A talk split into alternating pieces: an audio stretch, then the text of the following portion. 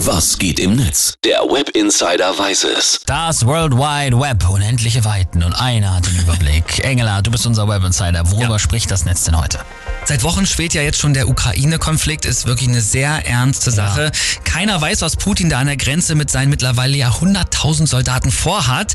Die Ukraine soll nicht überrannt werden, klar, aber gleichzeitig will natürlich auch niemand Krieg. Die NATO-Staaten unterstützen deswegen die Ukraine nur defensiv. Jetzt auch Deutschland, aber nicht mit Waffen, das wurde gleich mal klar gemacht. Deswegen hat die Ukraine Deutschland um rund 100.000 Helme und Schutzwesten gebeten. 5.000 bekommen sie jetzt. Ich bin schlecht in Mathe, aber das ist gar nichts. Das stimmt. Es fließt natürlich auch noch Geld, aber trotzdem, Verteidigungsministerin Lambrecht spricht von einem ganz deutlichen Signal, der ukrainische Botschafter aber nur von einer rein Symbolgeste. Ja, hat er nicht ganz unrecht. Ne? Ist natürlich auch klar, dass jetzt auch die User in den sozialen Medien ihren Ja. Senf dazu geben. Was wird geschrieben?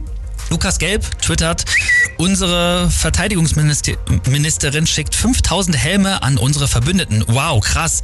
Ich hätte noch 20 Kugelschreiber und Lehrgut für 10 Euro. Vielleicht kann man ja damit noch helfen.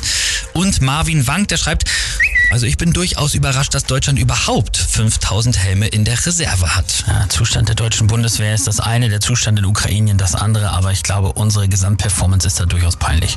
Mhm. Margarita Mahler, die hat noch einen guten Tweet gemacht. Wow, Putin kann einpacken, aber mal andere Sache, womit werden eigentlich die 5000 Helme transportiert? Mit dem letzten funktionierenden Flugzeug der Bundeswehr oder mit dem Lastenrad?